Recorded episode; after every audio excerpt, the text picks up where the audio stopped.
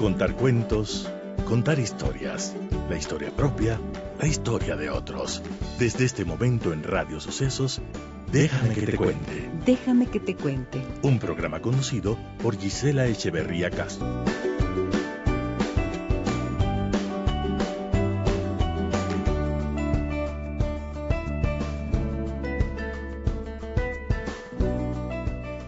Amigas y amigos de Radio Sucesos, muy buenos días, bienvenidas y bienvenidos a este programa y que tengan un excelente inicio de semana. Es verdad que no tenemos siempre buenas noticias, es verdad que vivimos abarrotados de información que habla de guerra, de desolación, de inseguridad, de problemas em, de los que no podemos estar ausentes ni podemos mirar la virar la cabeza a un lado y no enterarnos. Sin embargo, pienso siempre que es indispensable volver los ojos hacia uno mismo y revisar cómo está nuestro corazón, revisar cómo está nuestro estado de ánimo, revisar cuáles son esos temas que todavía están pendientes en nuestra vida. A veces nos lamentamos y sufrimos por cosas externas y bien lejanas y todavía tenemos cosas que resolver en el día a día en nuestros círculos más íntimos asegurémonos de hacer el mejor esfuerzo posible en ese sentido, en ese ámbito, ocuparnos de resolver lo que está en nuestras manos. Ojalá que nuestro corazón, nuestra mente y nuestras acciones en esta semana estén alineadas con los mejores propósitos de nuestro corazón. Les saluda Giselle Echeverría.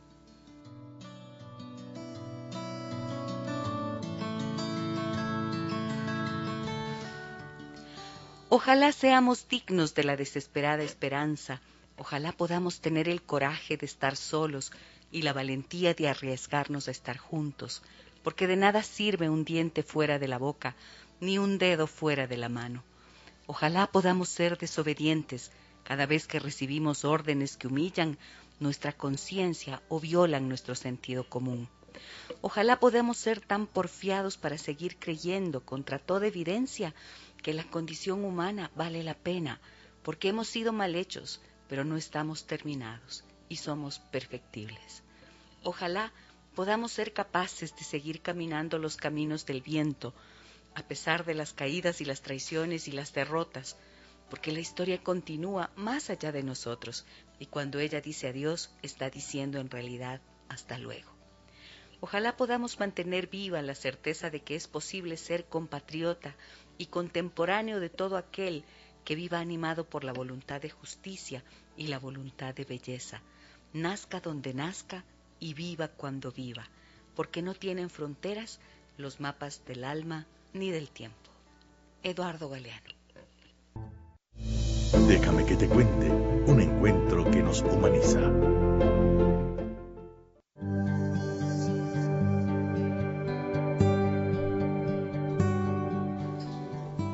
¿Se puede ser feliz después de una infidelidad?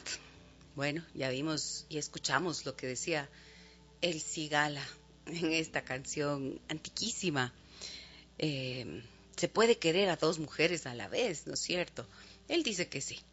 Pero mi pregunta es más allá de los dilemas que implica la infidelidad. Y en realidad las personas pueden sentir eso, ese amor, esa lealtad hacia la persona, hacia la mujer, por ejemplo, en el caso de la infidelidad masculina, con la que decidieron emprender un camino y hacer un hogar, una familia, tienen ese amor y esa lealtad. Y de repente encuentran otra persona de la que se enamoran. Y hay diferencias notables entre el amor y el enamoramiento, de las que ya hemos hablado, ¿no es cierto? Y por eso mi pregunta era, dado que las cifras de la infidelidad a nivel mundial son tan altas, mm, por ejemplo, yo les voy a contar que en mi consulta de parejas, de terapia de parejas, el 90% de las parejas que llegan a mi consulta vienen por una infidelidad por una infidelidad que se descubrió hace poco o hace un año o a veces vienen por problemas difíciles que ellos definen como problemas de comunicación y resulta que siempre ahí en el camino, en la historia, encuentro que hubo una infidelidad. Eh, hace cinco años, a veces hace diez, hace quince. Es decir, no se puede no solamente es la separación la respuesta que las parejas dan ante una situación de infidelidad. Y por eso la pregunta que hemos planteado para el programa de hoy es, ¿se puede ser feliz después de una infidelidad? ¿Qué piensan ustedes?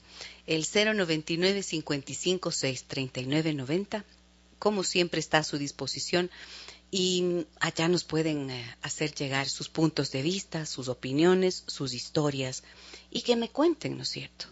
¿Se puede o no se puede ser feliz después de una infidelidad? Miren, les cuento que hace años haciendo eh, el programa, un programa semejante a este, ¿verdad?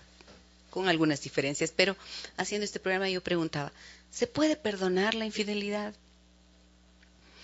Y claro, las personas decían, sí se puede, no se puede, y ganaban los que decían que no se puede. Yo he visto que sí se puede perdonar. Hay muchas parejas que sí deciden perdonar. Más adelante, en el tiempo, así algunos años más tarde, pensé en otra pregunta de acuerdo a lo que iba viendo. Y la pregunta fue, ¿cuántas veces hay que perdonar la infidelidad? Porque veía que ya no era solamente una cuestión de que ocurrió una infidelidad, y luego ya mm, decidían avanzar en el tiempo, sino que cuántas veces había que perdonar la infidelidad porque las eran múltiples las ocasiones en las que un hombre específicamente podría ser infiel, tantas y tantas veces que entonces yo dije, ¿hasta cuándo? y me acuerdo que alguien me respondió, 70 veces siete, como dice la Biblia. Oh, dije yo, wow, qué católico. 70 veces siete, para eso te sirve la Biblia, para poder eh, esconder lo que significa un engaño múltiple y una ofensa constante a la pareja. Bueno, me parecía cuestionable. Pero ahora, como, como voy avanzando en el tiempo, ¿no es cierto? Y voy viendo cosas en el camino y sobre todo el trabajo que desarrollo hace que esté viendo de cerca los dilemas que las parejas y las personas afrontan. Por eso pensé para el día de hoy, ¿se puede ser feliz después de una infidelidad? Y eh, planteamos esta pregunta en nuestras redes sociales y Carolina Monar me, va a compartir las eh, respuestas que hemos obtenido tanto en Facebook como en Instagram en Facebook y en Instagram. Ustedes me pueden seguir, búsquenme como Gisela Echeverría Castro y allí ustedes tienen la oportunidad de escuchar estos programas que siempre quedan allí grabados. Hacemos ahí una transmisión todos los días y también en, eh, Instagram eh, publicamos información.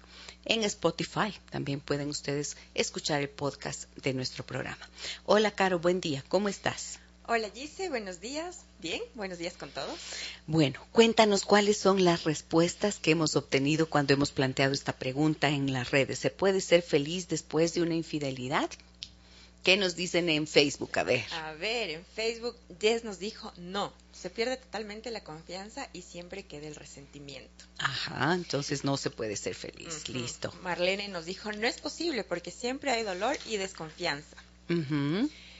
eh, Mig nos dijo no, cerrado.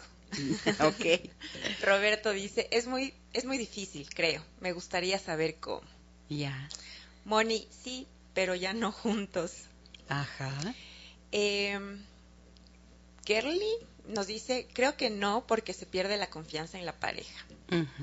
Katu no podría, se perdió la confianza. Sí. Eh, Dimi nos dijo no.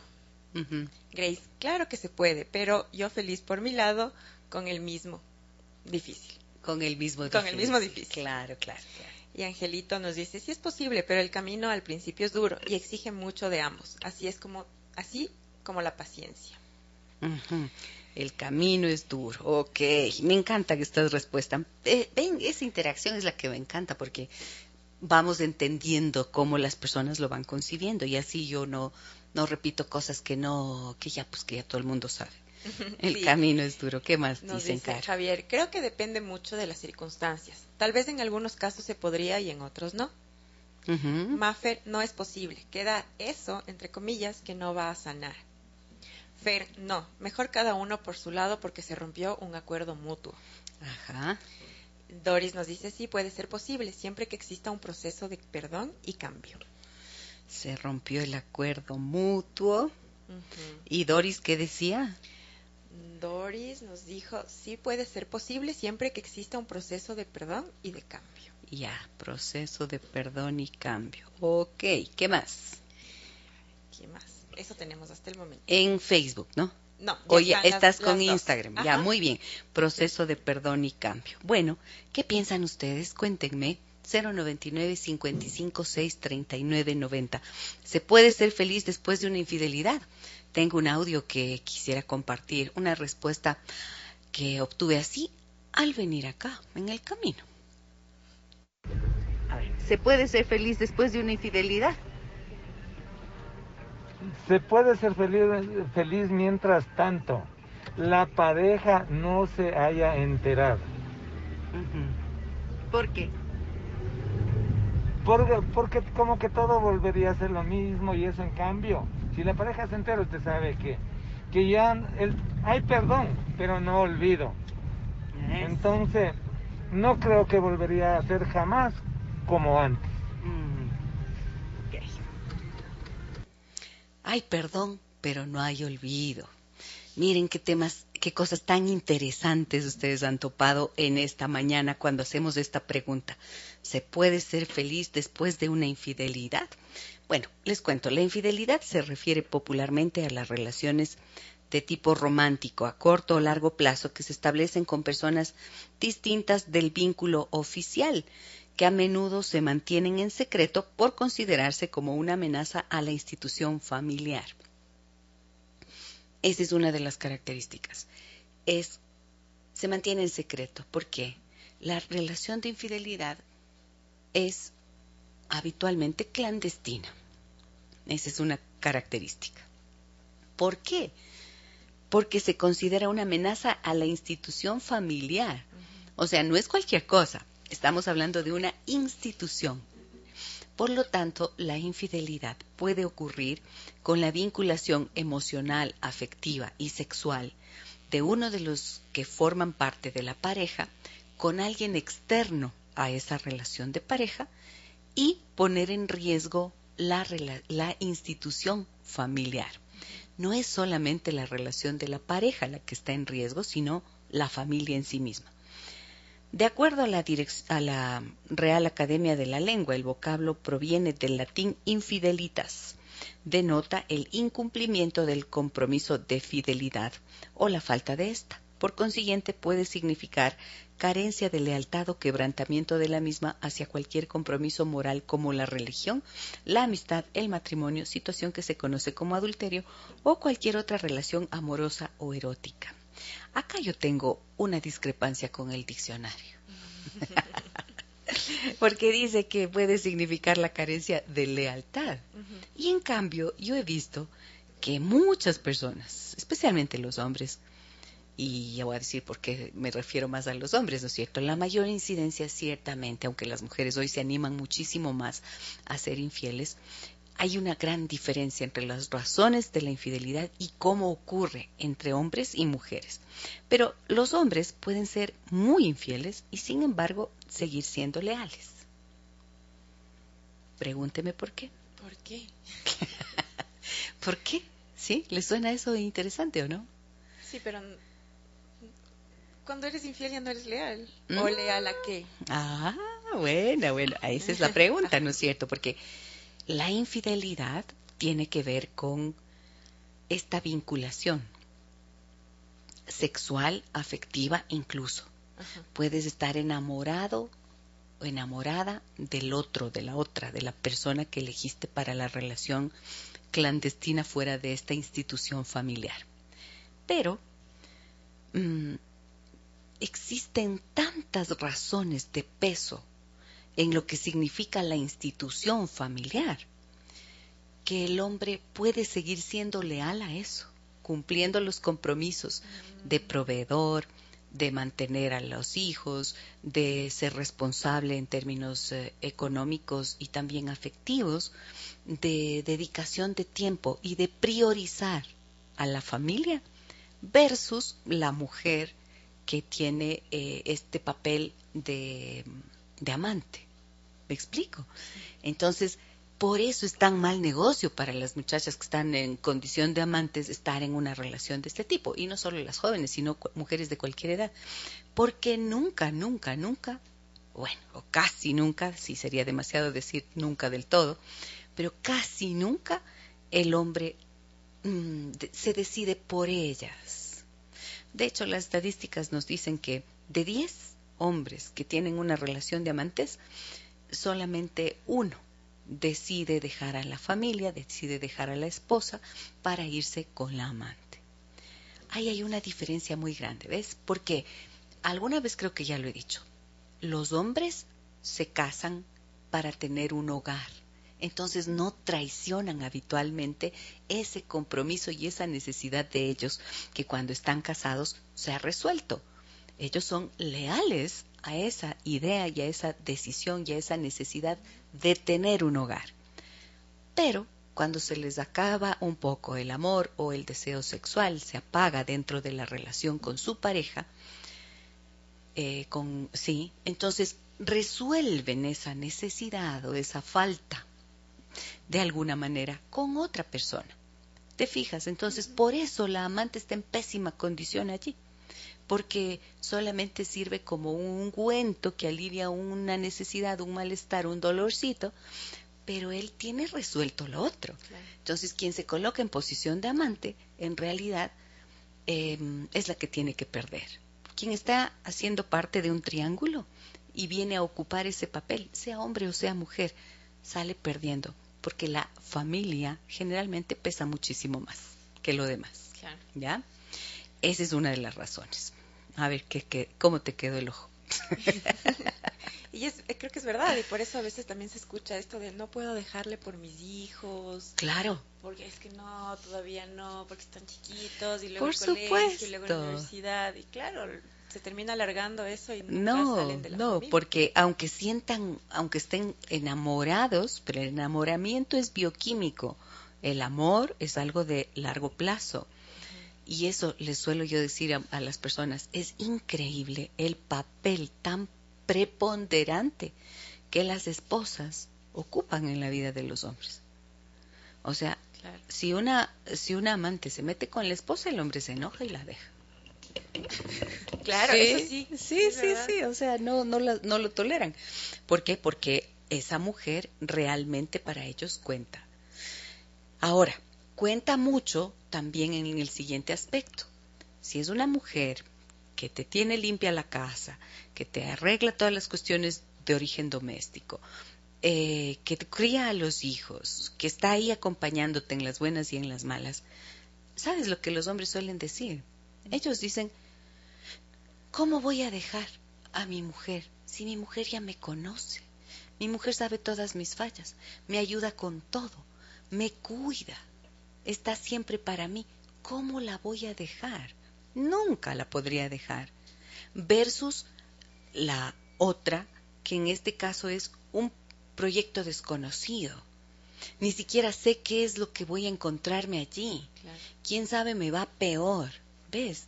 Entonces hay una cuota de egoísmo muy grande allí, indiscutiblemente. Lo que hago es describir la realidad que yo he visto, ¿no es cierto? pero hay esto, hay esta, mm, esta, ¿cómo te diré? Una, necesidad múltiple.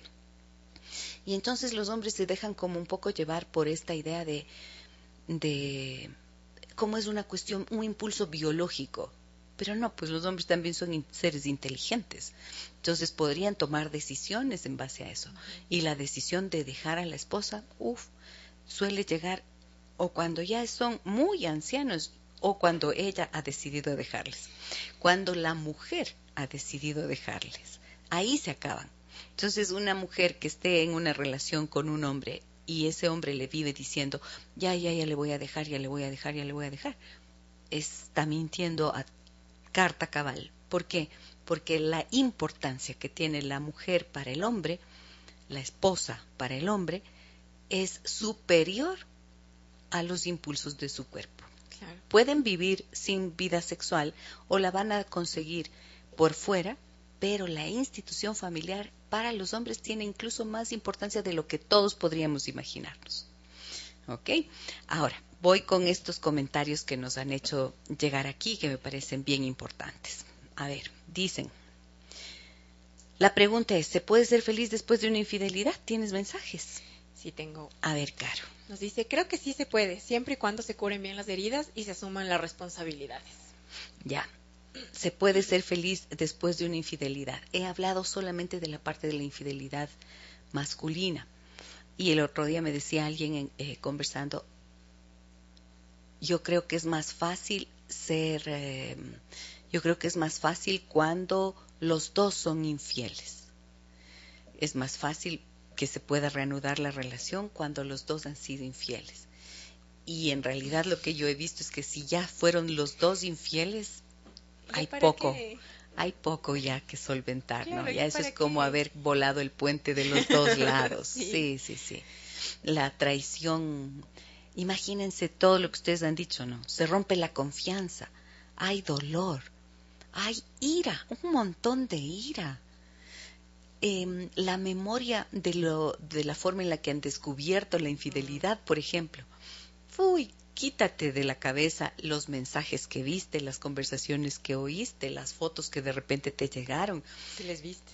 Eh, ajá, he visto, por ejemplo, en consulta casos de personas que han descubierto videos. No, y es imposible. ¿Cómo se les borra esa imagen de la cabeza? Es terrible. E incluso he visto que cuando son mensajes, cuando se, son mensajes de texto, las personas memorizan de pe a pa todo el mensaje, todo lo que descubrieron, no se les olvida ni una coma. Y sabes por qué es por el impacto brutal de lo que viste, ¿te ha pasado? A mí me pasó. Ah. Y, de verdad me acuerdo tal cual. ¿Te acuerdas, sí o no? Sí. Con punto y coma. Pero eso fue como hace 12 o 13 años. Ya. Y aún me acuerdo del mensaje. Y te acuerdas. de todo, ajá. Sí, uno no se olvida porque son... dónde estaba, si estaba, estaba sentada, qué hora era, o sea, te acuerdas de todito. Exacto. Y eso es porque es tan impactante y se produjo en tu cabeza, en tu sistema emocional y en tu sistema límbico, se produjo un trauma. Cuando ves eso, el impacto es tan brutal porque te estás enfrentando a una realidad que no conocías. Entonces el dolor es extremo y eso hace que quede impregnado en tu memoria y que no te vayas a olvidar ¿Y sabes por qué no te olvidas? Porque el cerebro está hecho para la supervivencia. Entonces, la función del cerebro es recordar aquello que le hizo daño para ponerte a salvo. Por eso es que no puedes olvidar. Y regresas una y otra vez, una y otra vez, una y otra vez.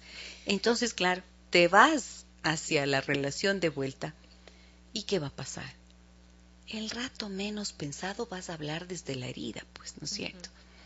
Y claro, ser feliz después de una infidelidad quiere decir que se perdió la confianza, que atravesaste por ese dolor infinito, que se te rompió el corazón, que se te produjo el trauma, que se te queda la ira y el resentimiento. Y cuando las consecuencias, por ejemplo, suelen ser la ruptura de la relación, he visto, ¿no? Hombres que, por ejemplo, eh, mujeres y hombres que dicen en, en, la consulta, es que te das cuenta, si él no hubiera hecho eso, podríamos continuar con nuestro proyecto de familia. Mis hijos no tendrían que estar atravesando por este sufrimiento, ¿no? ¿Te das cuenta? O sea, es que es una cosa tremenda porque es la bomba que explota, ¡boom! Vuela todo por los aires. Entonces, es, las consecuencias, pues como para nadie es desconocido, son tremendas. Y por eso alguien nos responde, sí se puede ser feliz, pero ya no estando juntos, porque muchas veces la única posibilidad, en serio, es la separación. Claro, el camino es duro, nos dice alguien, ¿no? El camino es duro. El camino después de una infidelidad, si deciden continuarlo juntos, es no solo duro, durísimo.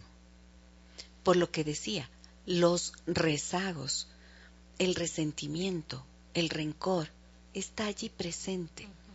Y mira, acá el Señor que, que yo le pedí la, la respuesta, que le hice la pregunta, pues y él nos decía, sí se puede ser feliz, pero mientras no se entere. claro, porque cuando se entera, entonces ahí es donde explota la bomba. Y él dice, ay, perdón, pero no olvido. Exactamente, es así. Muchas parejas, por el temor de perder la relación, por el temor de perder la familia, deciden que van a perdonar. Y lo dicen en serio, en medio del llanto, lo dicen con toda la fe de su corazón. El problema es que no lo van a poder lograr por una sola razón. No olvidan, por lo que expliqué antes. El cerebro está para que no te olvides de quién te hizo daño. Entonces, esa, esa, mm, ese trauma que se te generó tiene que ser tratado específicamente. Y ahí se te va a quitar esa cantidad de emociones asociadas y quizás puedas vivir un poco en paz. Pero para tomar la decisión de continuar adelante y que ese camino tan duro de estar juntos no signifique la muerte emocional de quienes están al interior de esa relación, uy, hace falta un proceso que les permita valorar, valorar, poner en la balanza si merece la pena o no continuar, si es que esta pareja tiene posibilidades o no de continuar. Pueden incluso sentir amor por la pareja, pueden incluso haber tenido una buena historia, pero por ejemplo hay personas que no tienen la capacidad, en serio, no se sienten en capacidad de perdonar. Yo soy de esas. Yo también creo que soy. Yo no tengo capacidad de perdonar así. No puedo. Como me decía un señor el otro día, uy, mi mujer es de las que dice, aunque llore sangre, si es que me entero, ve, no vuelvo contigo nunca en mi vida y ahí te quedas con todo, ¿no? Entonces es muy complicado, ese camino es durísimo. He visto parejas eh, que, que, llegan después de haber atravesado por varios intentos de superación del, de ese dolor, con ánimo de perdonar, y siempre dicen, no, yo creo que nunca le perdoné. Entonces, ¿cómo se manifiesta esa falta de perdón? Les voy a contar cómo se manifiesta, en qué se nota que no se ha perdonado. Pero voy a la pausa, ¿no es cierto, Vini? Regreso luego de la pausa comercial y les cuento en qué se suele notar que la pareja no te ha perdonado si fuiste infiel. Volvemos enseguida. Estamos de regreso en Déjame que te cuente con Gisela Echeverría. Déjame que te cuente. Déjame que te cuente.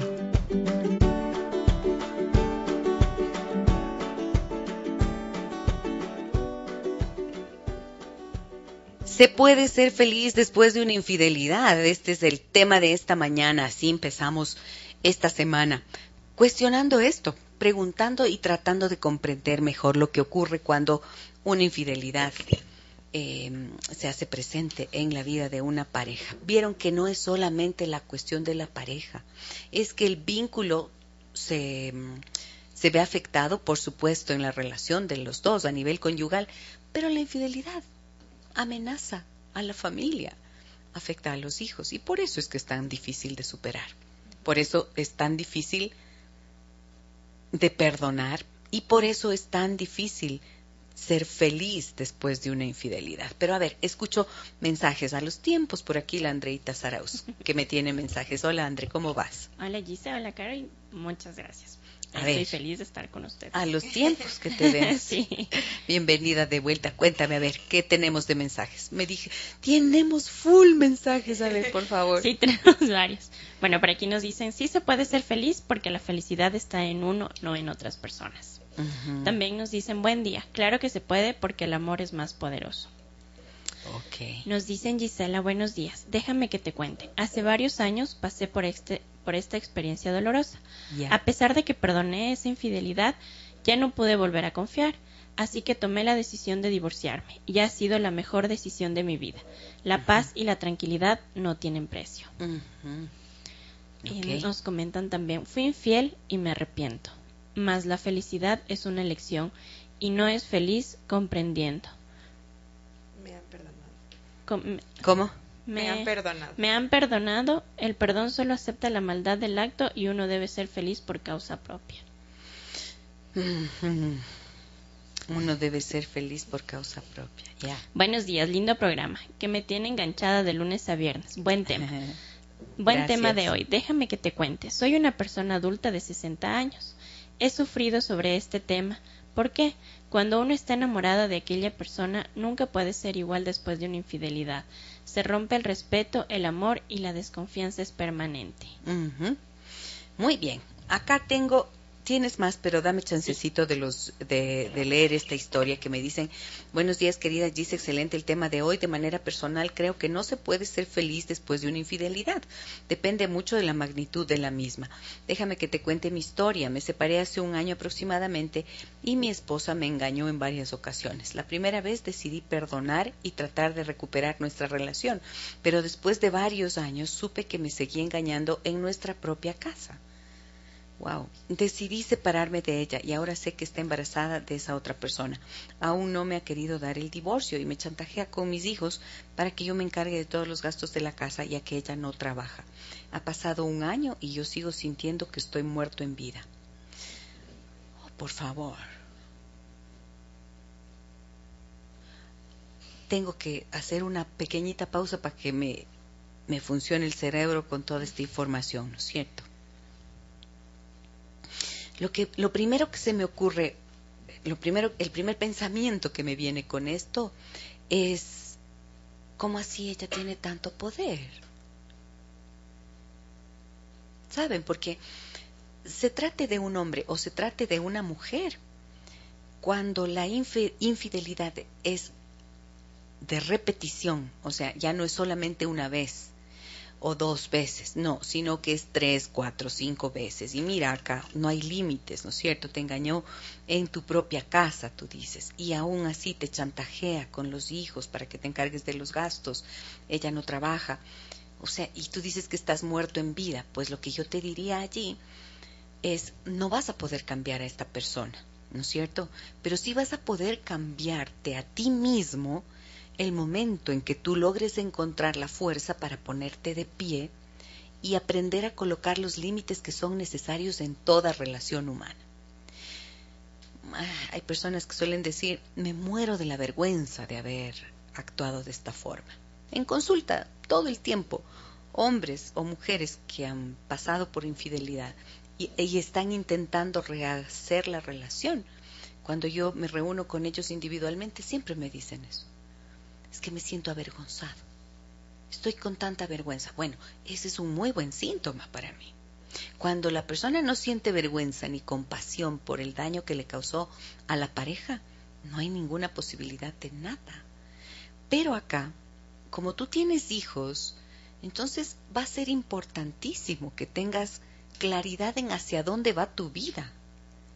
Pero si tú te sientes muerto ahora mismo, en medio de toda esta vorágine de abuso de parte de tu expareja, te voy a decir, Juan, por favor, Juan, haz uso de tu valor, mírate bien a ti mismo, reconoce que no eres tú em, la persona que está llamada a servir de alfombra para nadie, ¿no?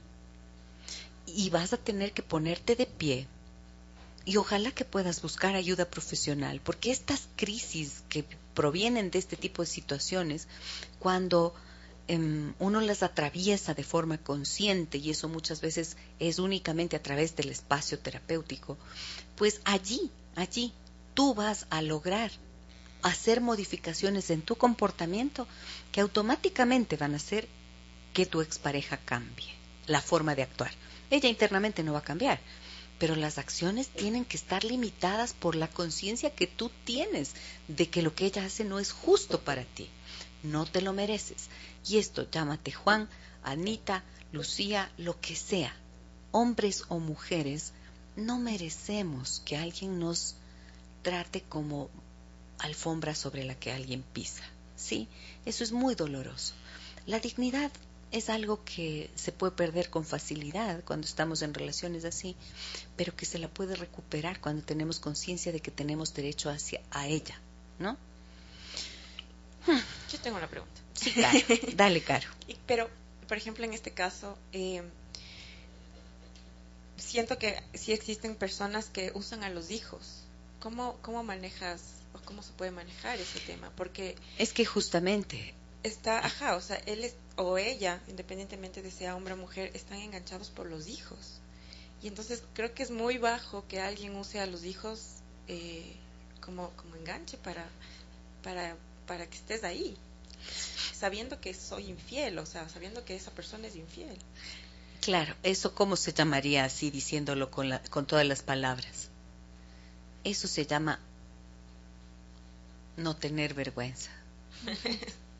Por eso hablé de que la vergüenza es un buen síntoma. Cuando te sientes avergonzado o te sientes culpable de lo que has hecho, entonces es un muy buen síntoma, porque quiere decir que de alguna manera tienes una conciencia que te enfrenta contigo mismo y te tienes alguna idea de que hiciste daño. Pero cuando no hay eso, es porque, mira, hay una persona aquí que se siente más poderosa que tú, se siente en el poder y en el derecho de maltratarte, de humillarte, ¿no? Ahora verás, no sé, pero yo les iba a decir, la infidelidad femenina, en la gran mayoría, en la gran mayoría de casos, al menos de los que yo he visto, vaya, esto no es la palabra no representa la realidad mundial, ¿no es cierto? Pero en lo que yo he podido ver, em, muchas veces surge como, un, como una venganza. Después de algunas infidelidades que las mujeres han vivido de parte del hombre, o una sola infidelidad, de repente por allí ellas deciden también serlo. Y es como para igualar las cosas. Y les dicen, bueno, si tú lo fuiste, ¿por qué no yo? ¿No? Y eso es hacerse el harakiri, o sea, en el engaño y en la traición, pues no hay ganadores, nunca, nunca, nunca he visto que haya alguien que ganó la pelea. Son peleas infinitas que solamente hacen que el uno clava el puñal y el otro clava la espada y así, ¿no? Entonces es solamente una carnicería emocional. Se hacen daño, eso es todo lo que se logra. Entonces no sé si de repente aquí hay algo como eso. Más me suena a que hay un hombre que ha tenido una posición de subalternidad en la relación, o sea, alguien se siente con el poder y el otro está debajo y hace como desde un papel de sumisión, cumple con, siempre cumple con lo que el otro le exige. Me parece que va por allí en este sentido. Por eso es que mi mensaje es a Juan y decirle, busca la manera, busca la manera de ponerte de pie, de encontrar la fortaleza interna. Haz oración, haz meditación, busca terapia, busca ayuda, lo que sea, pero ponte de pie para que puedas colocar los límites y no permitas más abuso. Piensa también en cuál es el mensaje que le estás dando a tus hijos a través de esto. Si ven que su madre maltrata a su padre de esta forma y lo humilla y, él se deja, entonces, ¿cuál es el mensaje? ¿Cuál es el modelo? Si tienes hijas, creerán que esto es lo habitual y no van a tener relaciones felices nunca porque no han entendido que el derecho al que tenemos en una relación de pareja es a ser respetados. Y si tienes hijos varones, es probable o que repitan el mismo modelo tuyo o que más adelante en oposición, o sea, por decir yo nunca voy a dejarme maltratar como mi papá, sean ellos los que maltratan a sus parejas. No, y esto en cualquiera de los lados, como lo ven, sigue siendo infelicidad para todos. ¿Ok? Vamos con más mensajes, auxilio. Yo, yo, yo. Dale, dale, dale. Eddie nos dice, se puede ser feliz, pero sin esa persona. Valorándonos, Jenny. Jenny y no permitiendo que él nos falte el respeto de esa manera. Anita nos dice muy difícil, por no decir imposible. Mario, excelente tema. Creo que sí se puede, pero debe existir un compromiso gigante de parte de la persona que cometió la falla. Solo con pedir, pedir perdón no basta. Para mí la confianza es como un árbol. Si lo cortas deberás esperar a que crezca, a que vuelva a crecer. El apego causa que la decisión de terminar la relación sea muy difícil o en ocasiones imposibles de tomar. Un saludo gigante. Gracias, Marlio. Esto que él dice me parece muy importante. No basta solo con pedir perdón. Y no basta porque a veces el Así, así los, los catalogamos dentro de, de, la terapia que yo hago, de la terapia familiar sistémica. Cuando tenemos un caso de infidelidad, tenemos que aprender a reconocer a alguien, la persona que ha vivido la infidelidad, o sea, a quien le fueron infiel, es una persona ofendida. ¿Sí? Y la persona que cometió la infidelidad es el transgresor o la transgresora. ¿Qué quiere decir? Transgredió la norma, ese límite, ese acuerdo de fidelidad que dijeron en algún momento contraer. Se casaron y dijeron, sí, vamos a ser fieles, listo. Alguien transgredió eso, el momento en que es infiel, ¿ya? Entonces, em, con esa claridad, teniendo en mente esta claridad, siempre el transgresor o la transgresora tienen una urgencia para que el otro les perdone, para que la persona ofendida perdone. Y entonces le dice, ya, ya, ya, perdóname, perdóname, pero ya olvídate, perdóname, perdóname, pero ya olvídate. No, chuta, sí, que bestia, no fue mi culpa, no, es que no, es que, es que aquello, es que así, es que asado, es que cocinado, es que vos me descuidabas, es que vos no me atendías, es que vos no me hacías caso, es que yo quería tener relaciones contigo y tú no me mirabas siquiera. Es que, es que, es que. Y le culpan a la persona ofendida. Y si te acuerdas o te pones mal porque vino a tu memoria ese momento, es como, ya, pero ¿por qué te sigues acordando de eso? Ya, ya pasó, ya. Ya pasó, ya pasó, pero no pasó nunca. Eh, para ti no pasa. Para la persona ofendida no puede pasar. Insisto, lo que se llama el sesgo negativo del cerebro. Va a recordar siempre que me hiciste daño tú me hiciste daño, tengo que cuidarme de ti, no puedo confiar en esa persona que me, que me clavó el puñal en la espalda, porque eso es en definitiva, ¿no? No puedo confiar. Entonces, ¿cómo me voy a olvidar de eso? No me voy a olvidar. Por lo tanto, no es suficiente con pedir perdón. Y claro que tiene que haber un, un compromiso, como dice Marlio, un compromiso muy grande del transgresor. ¿Y saben qué? Aunque hagan el compromiso ahí de rodillas y lloren, si es que no están comprendidas bien las causas eh, que le condujeron a esa persona a actuar de la forma en la que lo hizo, no se resuelve al principio del susto, del miedo de que le van a dejar y que va a perderlo todo y la familia y tal. Entonces, bien comportaditos pero al poco rato, como no se hizo conciencia, al poco tiempo vuelven por las mismas. ¿Y por qué? ¿Qué suele haber debajo?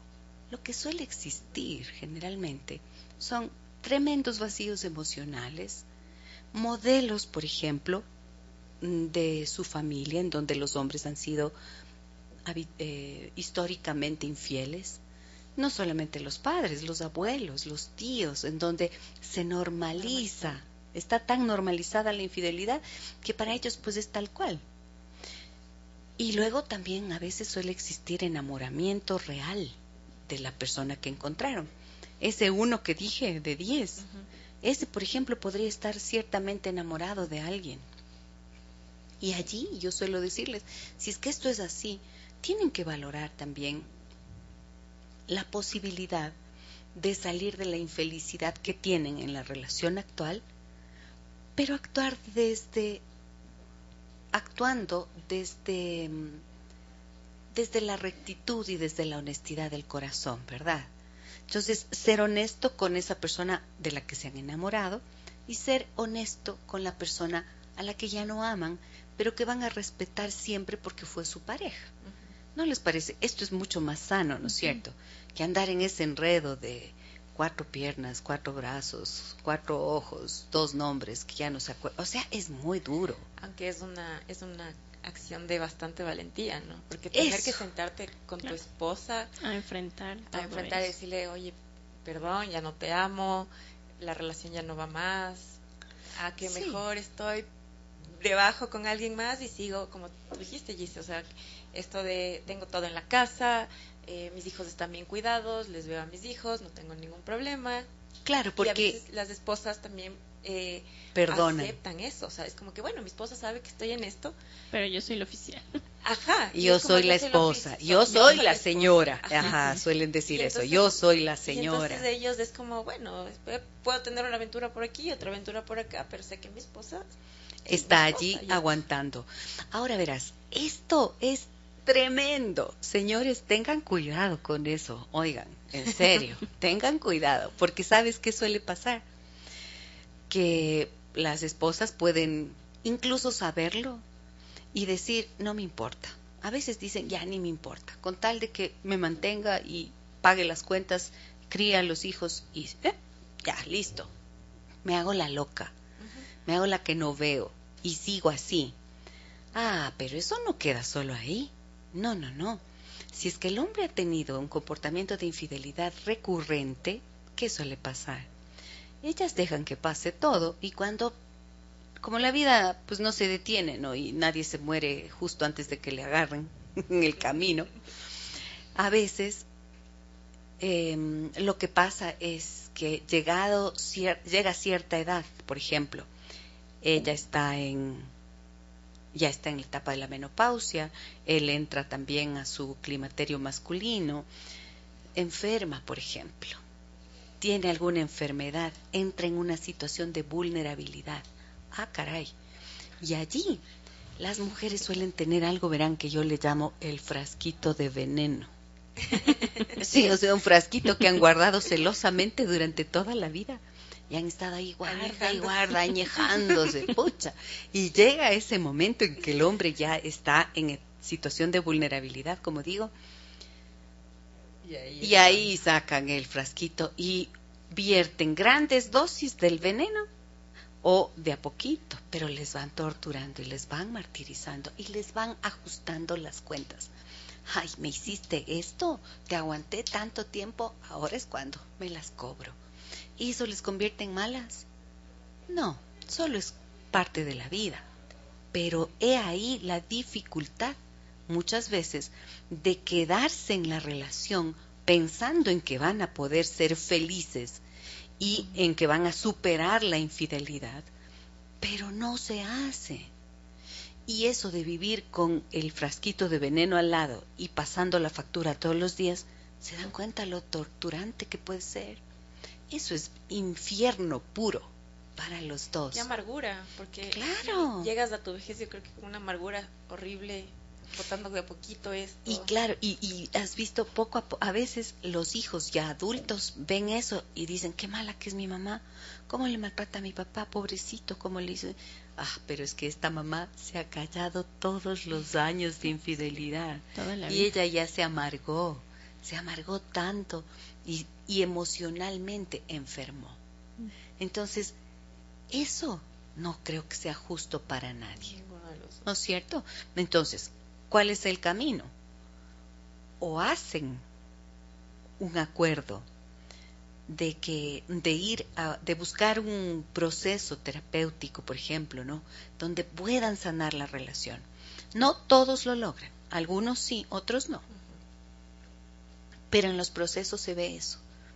Puede ser que se separan y se separan en paz para que puedan ser padres funcionales padres separados funcionales, o vuelven a estar juntos, pero allí sí, sin resentimientos, porque el proceso de terapia, al menos el que yo hago, incluye una terapia de perdón. No es lo mismo que decir, perdóname, perdóname, y el otro dice, ya, ya, ya te perdono.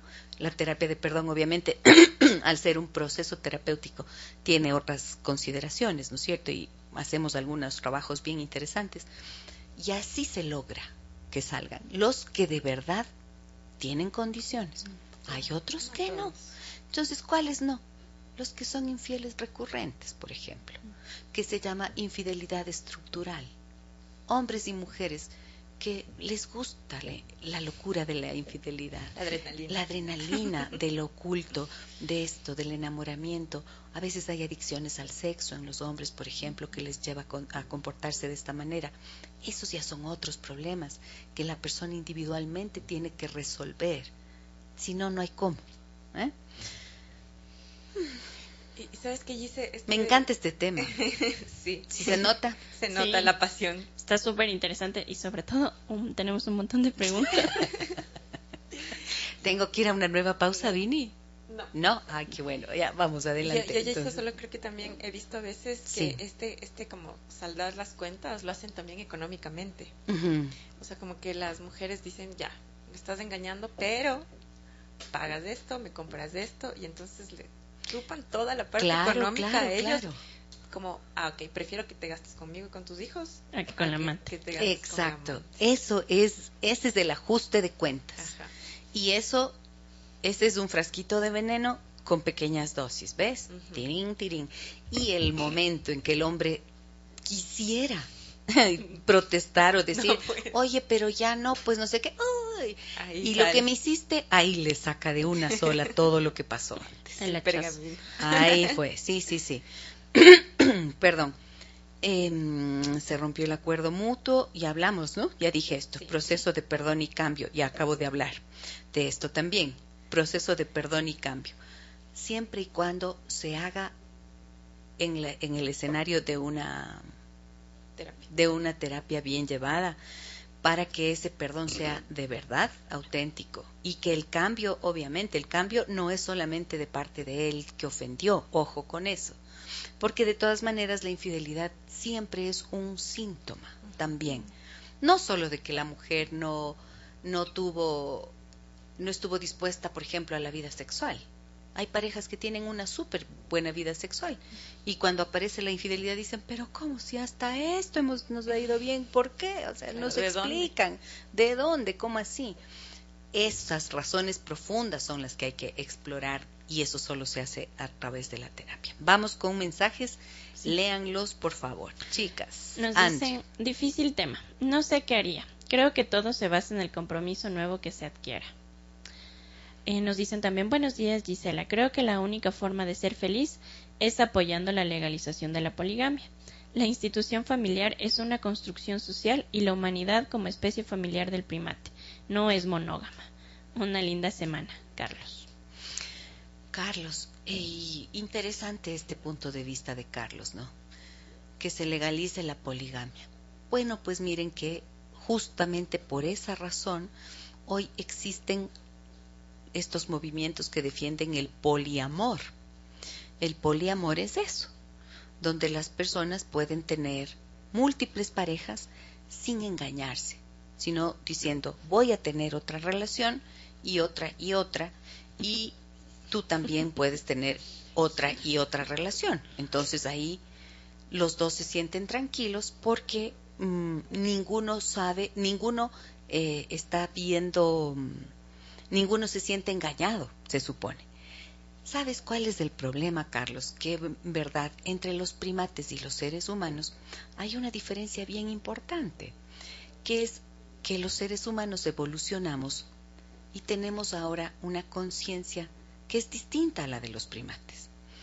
Eh, nuestro cerebro tiene lo que se llama el neocórtex, o sea, una masa del cerebro que se ubica eh, que se ubica por encima de lo que es el cerebro instintivo emocional. Este que era el cerebro instintivo era el llamado reptiliano. El cerebro emocional es el que mm, se llamaba mamífero. Y la tercera parte entonces es el neocórtex. Este es el cerebro más nuevo. Y aquí, justo en la frente, lóbulo prefrontal, Allí es en donde ocurren las operaciones complejas, el análisis, la reflexión. Eso es algo que los primates no tienen. Entonces, como nosotros somos supuestamente seres más evolucionados en esta cadena de mamíferos, podríamos hacer uso de este neocórtex para tomar decisiones habiendo reflexionado, mirar las consecuencias que nuestras decisiones tienen y no ser solamente no construir la vida únicamente en base al instinto primario, que viene de primate, primario, instinto. Somos más que eso, ¿no es cierto? Ahora, lo que yo sí estoy de acuerdo, saben, en el poliamor yo tengo una, una un, un punto que es importante. Qué bueno tener múltiples parejas sexuales. Se te acaba la pasión por la una y tienes otra y otra y otra y otra buenísimo. A la mujer se le acaba la pasión por su pareja, que también ocurre ni más faltara, y de pronto le gusta a alguien más por allí y tiene otro y otro y otro pareja sexual. ¿Ok? Puede ser. Sí, eso plantea el poliamor. El producto, el debería decir polisexual, porque poliamor me parece que es bastante más difícil. ¿Saben por qué? Porque nosotros tenemos una conducta de apego. Y en la conducta de apego, esta se refiere a la manera en que nos vinculamos afectivamente a alguien. Y eso surge de dónde? Surge de la forma en la que mamá nos cuidó, cómo nos relacionamos con mamá o la persona que nos crió en los primerísimos años de vida.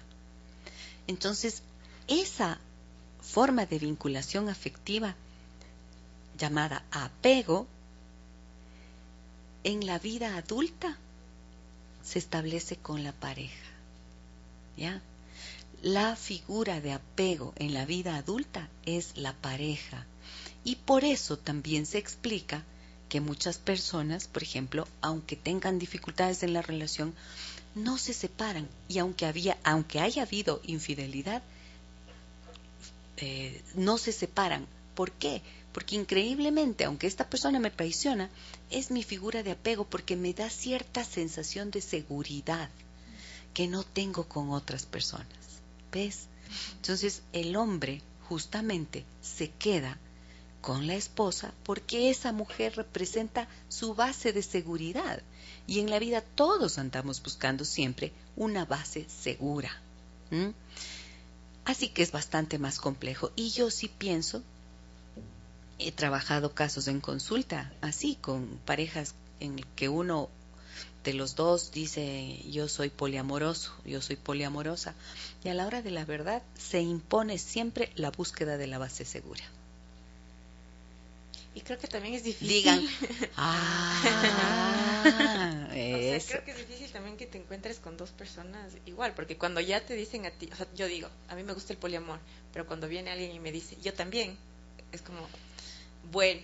Ahí está la cosa. Es lindo que tú seas del poliamoroso, pero cuando la pareja también es poliamorosa, o sea, sí hay, ¿no? Sí hay. Hay swingers, los, los swingers, ellos tienen un un eh, acuerdo de lealtad, tienen un compromiso de lealtad, no de fidelidad. Quiere decir, pueden no ser fieles sexualmente, tú puedes irte con otro, es más, voy a observar cómo tú tienes relaciones sexuales con esa persona y yo también, pero eh, para todo, para las buenas y las malas, somos los dositos. Ah, ¿ves? Eso que comprueba que lo que se busca es el apego seguro, la relación sólida que puedes establecer solo con una persona. De ahí te permito, te doy el permiso de que vayas y te acuestes con 10 más. Y tú y yo también lo hago. Así es la cosa. Entonces no es tan sencillo. A ver, personas, espérenme un segundito. Quiero saludar a quienes están con nosotros en Facebook. Y a ver, a ver, a ver, a ver, voy a saludarles pónganme los likes, los corazoncitos para poder saludarles a quienes están en esta mañana con nosotros. Loli Chio, Grace Echeverría, Mónica Miño, María Liz Mena, Mónica Che, Margarita Robles, Aide, Fabi, Lorena, María Ingracia, Andrés, Jessy, Lilian, Maritza, Javier, María Luisa, Nancy, Jen, Nancy, Ana Lucía, Gabriela, Janet, Gina, Dani, Marcela, Gracias a todos ustedes por estar con nosotros y a quienes no logro verles. Pónganos sus likes. José Antonio, mm, José Antonio también están por aquí y acá tenemos mensajes. Lo más difícil de esto es que la confianza no se puede recuperar, dice Anita. Sí, pues no se puede recuperar. Yo he hecho procesos de terapia con todo, con todas las de ley. Yo tengo una especialidad en infidelidad. O sea, dentro de lo que es la terapia sistémica familiar, uno luego se va especializando, ¿verdad? Entonces yo me especialicé en terapia de parejas y después hice una subespecialidad en infidelidad. O sea, parejas que han pasado por infidelidad, trabajo un proceso ultra, ultra mm, meticuloso para poder acompañarles y que resuelvan sus dilemas. Hay algunos que lo logran, otros que no lo logran y generalmente, pero lo que sí logra la terapia es que se vayan en paz. Que vayan a recuperar la relación, a construir una nueva relación en paz y vivan realmente, sí pueden lograr, lograr ser felices y recuperar la confianza cuando el proceso lo han culminado. Y hay otros que no, pero también se van en paz y se separan con dolor, pero es un dolor que se les pasa y no que viven cargando toda la vida. Vamos con los mensajes, chicas. Andreita. dice, hay una película que se llama De 5 a 7, que precisamente es esto que nos comentaba de tenían eh, solo autorización de estar juntos de 5 a 7 de la, de la tarde con otras personas. Pero en sí, en la familia que ellos tenían no se podía tocar. Tocar. Ajá, eso es. Esas son las nuevas formas de relacionamiento que se buscan.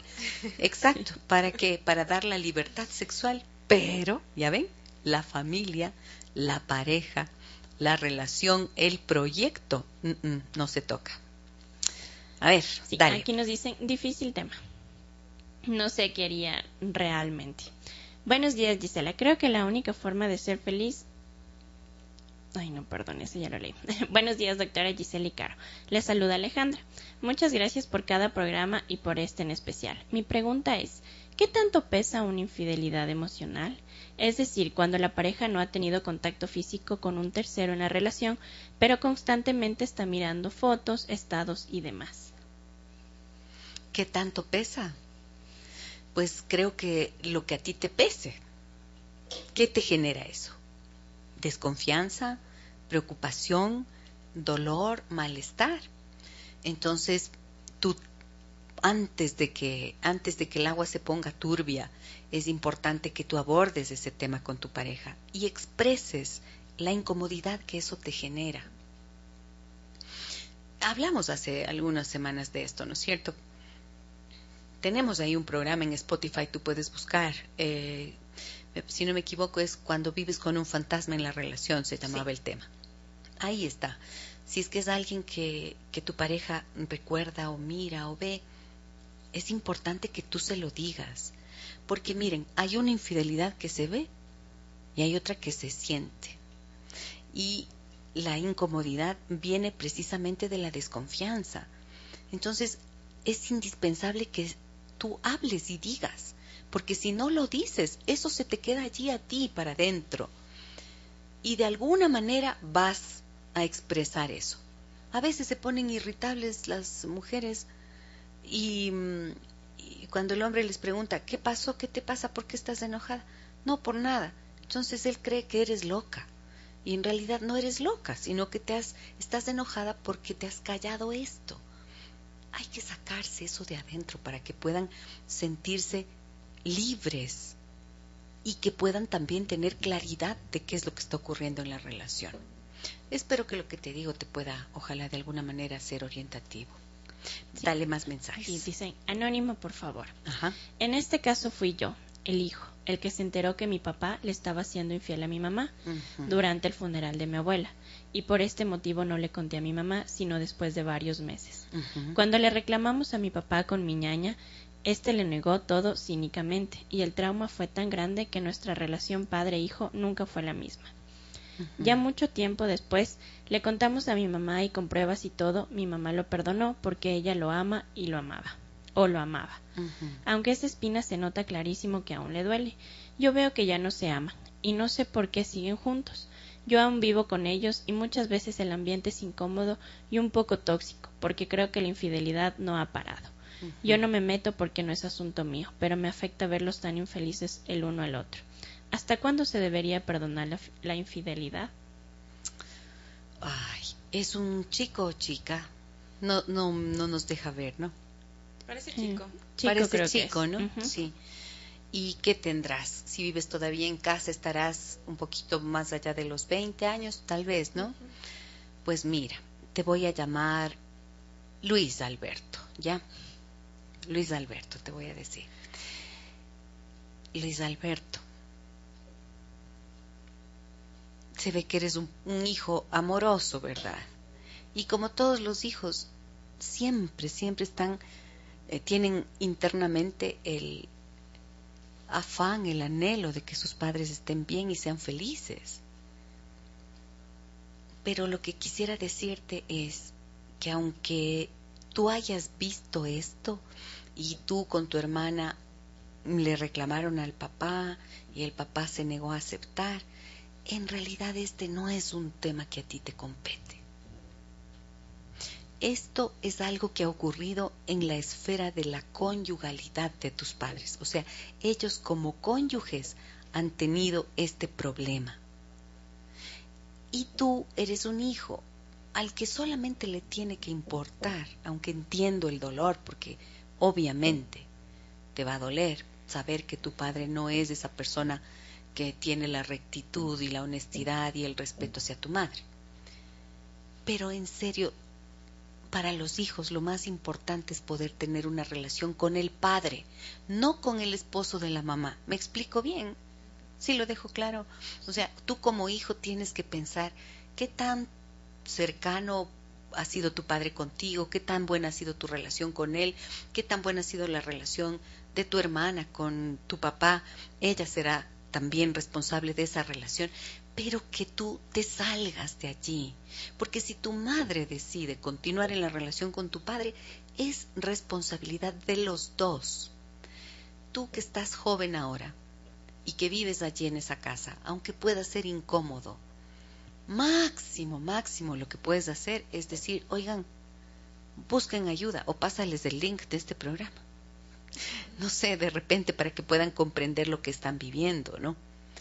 Pero a lo que voy es, tú como hijo, en serio, nada puedes hacer para cambiar esa realidad. Entonces, ocúpate de vivir tu relación con tu mamá como hijo, tu relación con tu papá como hijo, no como juez o terapeuta de ellos dos que son pareja, además de padres. ¿Ya? Eso es súper importante. Y vive tu vida, la que tienes que vivir en la edad que estás seguramente tu universidad, tus estudios, tu trabajo, si es que lo tienes, no sé. Y ojalá que no permitas que esto mm, se convierta en un impedimento para que tú puedas a lo largo de tu vida encontrar una pareja sana y formar una relación sana. Miren qué importante que es escuchar también lo que significa para un hijo una situación como estas, ¿no? Te dejo un abrazo, Luis Alberto, y ojalá que lo que te digo te pueda ser útil. ¿Qué más? Sí. Buenos días, Gisela. Me vengué porque mi pareja me fue infiel. ¿No ve? No me importaba si se enteraba, pero a la larga fue un gran error hacer lo mismo. Solo se da gusto a la destrucción del hogar. Se afecta a los hijos y eso es muy penoso y casi irreversible. Para perdonar hay que saber amar. Y si se perdona hay que perdonar totalmente y no mencionar las cosas feas del pasado. Si la pareja insiste en la falla, pienso que hay que alejarse. No es indispensable tener otra pareja para alejarse. Eso viene con el tiempo. La dignidad humana juega muchísimo aquí. Buenos días. No quise topar el tema religioso, pero la espiritualidad ayuda también muchísimo. Muchas gracias por ese mensaje y estoy absolutamente convencida de esto último que tú acabas de decir. Así es. Somos seres, lo he dicho tantas veces, bio, psico, socioculturales, espirituales. Tenemos un cuerpo, tenemos una mente, tenemos un cuerpo emocional, tenemos una psique, que es la mente, y tenemos una dimensión espiritual. Cuando desde cualquier creencia que sea, desde cualquier religión que la persona profese, se afirman allí para encontrar la fuerza interna que les permita salir adelante y ponerse de pie y sortear estas dificultades, indiscutiblemente se convierte eso en un recurso fantástico. En la consulta de terapia yo veo que las personas que tienen fe, yo, yo apoyo eso, ¿no? Y las personas que tienen fe salen muchas veces mucho más rápido que aquellos que dicen que no creen en nadie o en nada, porque uno en algo tiene que creer, por ejemplo en uno mismo. Eso ya es una dimensión espiritual. Creer en uno mismo ya es una dimensión espiritual. Y claro, lo que la persona nos dice, esta señora nos escribe es, mira, yo hice lo mismo y fue peor. Es lo que había mencionado antes, ¿no? Es clavar el puñal de lado y lado y entonces solamente se vuelve en un proceso doloroso. Además, las parejas, las personas que encuentran que se vinculan a alguien más y son infieles y quieren utilizar a esa persona, no lo digo que lo hacen así malintencionadamente, pero que empiezan una relación con esa persona que fue su amante y si se acabó la relación, generalmente esas relaciones no sobreviven. Porque son como las que les han llevado a salir de esa situación. Pero la persona te va a ver con desconfianza porque van a decir, ah, si fuiste capaz de hacerle eso a tu mujer, si fuiste capaz de hacerle eso a tu marido, entonces me lo vas a hacer a mí. Eso suele pasar. Y la desconfianza sigue y sigue y sigue. Entonces, más que seguro tendrás que buscar otra pareja más adelante cuando hayas sanado suficientemente las heridas de esa historia. ¿Ok? ¿Qué más tenemos? tenemos un audio, Adelante. Híjole, estamos al final, chicas. Darles un caso por el tema del programa. Yo descubrí mi infidelidad mi esposo. Eh, llevamos alrededor de unos ocho años juntos. Tenemos una hija de cinco años. Y hace unos más poco más de tres años descubrí eh, una infidelidad de él. Y fruto de esa infidelidad él tuvo un hijo. Eh, el hijo es poco menos de un año menor que mi hija. Si por mí fuera, yo ese mismo momento me separé, lo mandé de la casa. Sin embargo,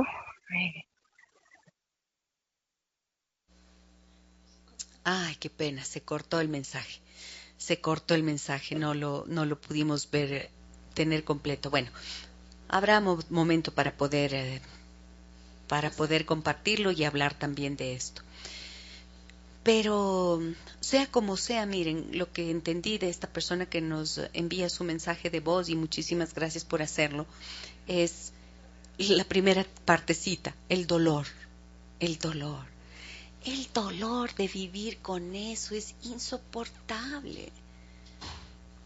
El engaño, la mentira, son algo que no que no te ayudan a crecer. Mm, ¿Cómo vives con eso? Entonces, si están en una situación así, de verdad, de verdad, hagan un proceso que les conduzca a transparentar la relación. A veces en la terapia a mí me dicen, eh, Gisela, es que yo sí le fui infiel, pero no le quiero decir. Digo, ¿cómo? Entonces, ¿quieres continuar en el camino del, del engaño? ¿Para qué? Es engañarse a sí mismo. A veces quieren mantenerse solamente por el miedo de no perder a los hijos, de el dolor que les produce la idea de separarse de los hijos. Y tienen razón, pero ¿sabes qué? Cuando ya no hay amor, en serio, el mayor bien que puedes hacer por tus hijos es tratar de ponerte en paz tú y de tener tranquilidad, estabilidad emocional, equilibrio en tu vida honestidad y transparencia. ¿Eso qué te va a proporcionar? Paz interna. Vas a poder estar alegre. Tu vida va a fluir, porque cuando vives en estos círculos viciosos del engaño, la mentira, la traición, el cuento, eh, tratar de ocultar y de no sé qué, todo lo demás se te interrumpe. Vives en una energía tan bajita, ¿no? Vibras en una energía tan bajita porque es la del engaño, la del miedo y la traición y entonces otros aspectos de tu vida también se ven afectados. He conocido casos también, miren, de parejas que en la que los dos han sido infieles y ninguno se ha enterado o se han hecho los que no se enterado.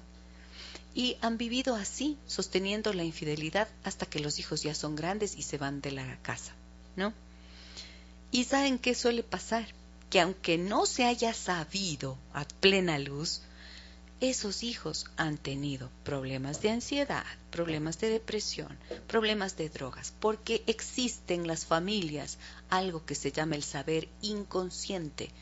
Se percibe la ansiedad, se percibe el engaño, se percibe la traición, hay un secreto en el ambiente y entonces eso no permite avanzar. Entonces yo pienso que somos cuerpos habitados por un espíritu, y en ese espíritu está lo mejor de nosotros mismos. Hay que hacer todos los esfuerzos posibles en la vida para poder vivir con coherencia, en sintonía con ese espíritu. Es decir, vivir en la honestidad, vivir en la palabra verdadera, vivir incluso con la pena en algún momento de tener que decir, ya no te amo y ya no quiero estar contigo, pero voy a honrar el compromiso que hice y que te di mi palabra de ser honesto, honesta. Y entonces poder alejarse con serenidad. El amor se puede acabar, pero que no se acabe la dignidad, ¿no es cierto? Eso es lo que yo pienso. Así que bueno, creo que es un tema de nunca acabar y tienes más mensajes. Sí, Tienen muchos mensajes. Sí, pero yo tengo una cosa que dijiste que nos ibas a decir. ¿Qué ¿Cómo era? te das cuenta que todavía no has perdonado? Te das cuenta que no has perdonado cuando vives con tristeza, cuando te enojas y tratas de hacer pequeñas venganzas con la persona que te engañó. O tratas de pare- aparentar que todavía le quieres solo para sentir que te necesita, ¿no? Y le pones a veces en el límite, como le amenazas con que te vas a ir, solo para sentirte halagada de alguna forma, porque ves que el otro se angustia con la idea de que le dejes. Esos son juegos del ego, pero no surgen del amor, surgen del ego, ¿no? Ego que viene de egoísmo, o sea, yo yo necesito que hacerte este pequeño daño en pequeñas cuotas mensuales, en cómodas cuotas mensuales, te voy a ir haciendo este daño para yo sentirme contenta. Pero ahí yo sé que no he perdonado, porque de vez en cuando me vuelve el resentimiento, de vez en cuando me vuelven las ganas de, de lastimarte, como digo, y pienso pe- permanentemente cómo sería si me fuera, cómo sería si lograra vengarme de ti. Entonces eso que no te deja la paz es un indicador no absoluto de que no perdonaste. Siempre nuestro sistema emocional nos advierte qué es lo que está pendiente. Tienes resentimiento, tienes ansiedad, entras en muerte psíquica. ¿Qué es la muerte psíquica? Pasas como un zombie, aislada de todo. Todo te, todo te huele mal, te amargas, se te convierte en amargura. Porque si no puedes perdonar, ¿qué haces ahí? Alguien dijo, y no quiero que se me escape, la felicidad está en uno y el amor es más poderoso. Claro, pues que la decisión de ser feliz está en uno, pero esa decisión de ser feliz quiere decir, si tú decides quedarte en la relación a sabiendas de que te engañó, de que te traicionó, de tienes que hacer lo posible para sanar el trauma que eso te dejó y que puedas continuar. Lo que no es compatible es decir, te perdono, pero te sigo odiando. Porque el perdón implica que voy a dejar eso a un lado y que ya no voy a hacer ejercicio de venganza, ¿no? Si es que no vas, no puedes hacer eso, si sientes que no lo puedes hacer, busca la ayuda necesaria. Y si aún habiendo hecho el, el, proceso de terapia dices, no, no logro confiar de todas maneras, entonces te vas de la relación. Tienes que encontrar la fortaleza para hacerlo. ¿Por qué? ¿En nombre de qué? En nombre de tu amor propio y de tu salud mental. Y sobre todo, en nombre de los hijos que están allí. Porque esos son los primeritos que ven lastimada su salud mental cuando no actuamos con honestidad y con transparencia con nosotros mismos. La obligación que tenemos los seres humanos, los padres, padres y madres, la obligación que tenemos de cara a nuestros hijos es tratar de ser felices y de estar en paz. No es tratar de sostener una relación a toda costa, incluso a costa de uno mismo. No, no es eso. Es tratar de ser felices y estar en paz. ¿Mm? Y ya estamos al final. ¿Tienes más? Sí, dos mensajitos. A ver, dale, dale, dale. Nos dicen buen día, por favor quisiera compartir algo. Deseo que sea anónimo. Uh -huh. Hace más de cinco años fui infiel y después de esa situación estuve suplicando prácticamente que él me perdone. Nos separamos y hace dos años regresamos y él hizo lo mismo. Siento que no hay amor ya entre nosotros y de mi parte sigo junto a él por la estabilidad de mis hijos, porque en la separación sufrieron muchísimo. Bueno, creo que esto que mencioné antes eh, va muy a tono con lo que te podría decir a ti. Le voy a llamar eh, Mariana. Mariana, si no hay amor en ninguno de los dos y ya se han ajustado las cuentas y crees que en serio esto les hace bien a tus hijos para que no sufran los niños, allí de por medio está la culpa que tú debes haber sentido. ¿Por qué les afectó tanto en la primera separación? Por la culpa que tú debes haber cargado, porque tú fuiste la que ofendió a tu, a tu pareja. Pero después él lo hizo. Entonces, miren, esto es ojo por ojo, diente por diente, como decía, ¿no? Y cuando eso ocurre, ya no hay amor. Y los hijos son los que cargan con ese desamor. Entonces, ¿qué haces allí? Buscas un proceso que te ayude a sanar y ojalá separarse en paz. Porque la buena voluntad no es suficiente. Y como alguien nos decía, el amor es más poderoso y se puede ser feliz después de la infidelidad. Sí, el amor es tan poderoso y tendría que ser tan poderoso, pero el cerebro es otra cosa, pues. El cerebro que en el que se registró el trauma está allí para recordártelo y por eso es que es tan difícil hacerlo. Entonces, en nombre del amor, muchas veces deciden continuar, pero ya ven, eso pasa. Más adelante o se reinstala la infidelidad que se repite, o el otro te ajusta las cuentas, o viven en el infierno eterno con el frasquito de veneno por delante. Eso significa caos puro, dolor, sufrimiento para todos. Ponerse en paz es parte del amor. Y ahí sí digo, el amor es lo más poderoso. Y ese amor tiene que ser por ti mismo, por la historia que un día compartieron y por los hijos que han traído al mundo. Y ese amor es el que tiene que llevarte, es así, la fuerza poderosa de ese amor tiene que llevarte a tomar decisiones que signifiquen paz y tranquilidad en la vida.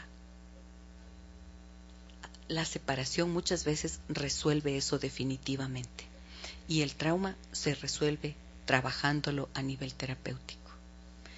Punto de vista mío, no lo que he dicho aquí es la gran verdad del universo, espero que les pueda servir. Yo, yo me quedo con esto de el amor lo puede todo, pero creo que mm, no, normalizar que el amor puede todo para que me perdones una infidelidad, sino que el amor puede todo, entonces tengo la valentía de decirte que ya no quiero estar contigo, que ya no me siento bien, o simplemente voy a terapia porque siento que puedo ser infiel a mi pareja. Más bien creo que ahí está que el amor lo puede todo conmigo mismo, no como una forma de te engañé, pero si me amas, perdóname.